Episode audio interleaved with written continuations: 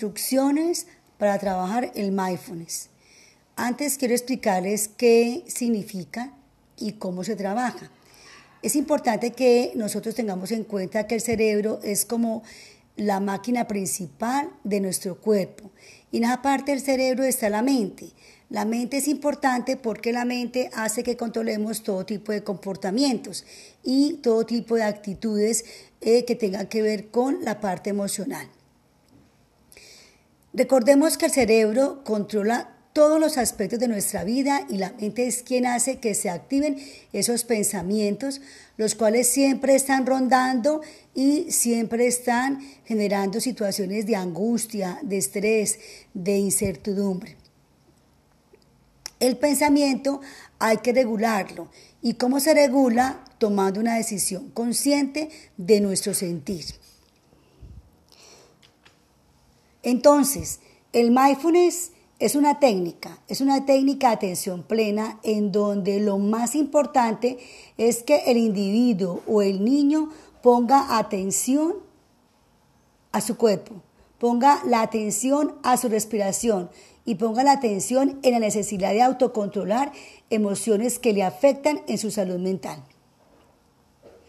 Lo más importante de esa técnica tiene que ver con la intención, o sea, es un objetivo. Si yo tengo una intención y tengo el objetivo de cambiar mi vida, de cambiar las situaciones que generan ansiedad, debo tenerlo muy presente en la parte cognitiva. Poner atención a qué? A la respiración del cuerpo, a cómo reacciona ante las situaciones que generan un cierto tipo de qué? De estímulos que no son agradables.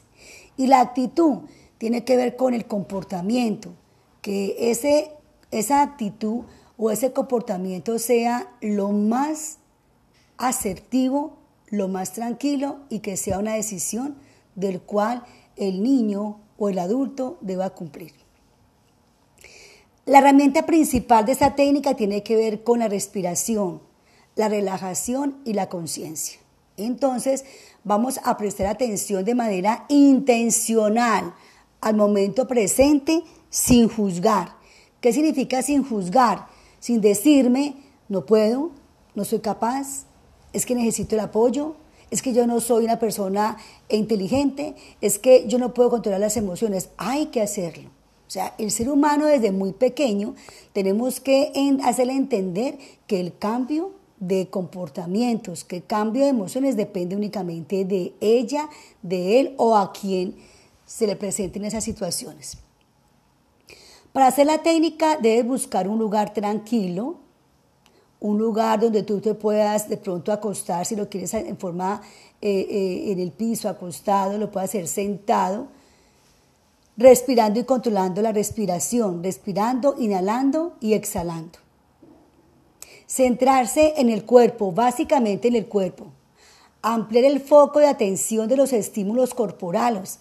Por ejemplo, si sentimos que la respiración me está diciendo que tengo el corazón acelerado, se concentra en la respiración, tomo el aire, lo exhalo y le mando a la mente una, una, una orden de que nada ha pasado, de que esa persona o esa, o o esa individuo está sin alertas.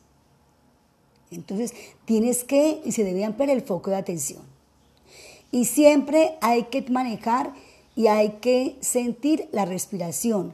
Si hay algunos momentos en que esa mente o ese ejercicio de respiración y esa mente se desordena y hay pensamientos negativos, no importa. Tienes que volver a cambiar el chip y tienes que empezar a manejar la respiración. Voy a enseñarte algunas técnicas para que lo hagas diariamente. Ojalá cuando te levantes, en una hora de la tarde y en la noche. Pero sobre todo hay que trabajar la buena actitud y la disposición.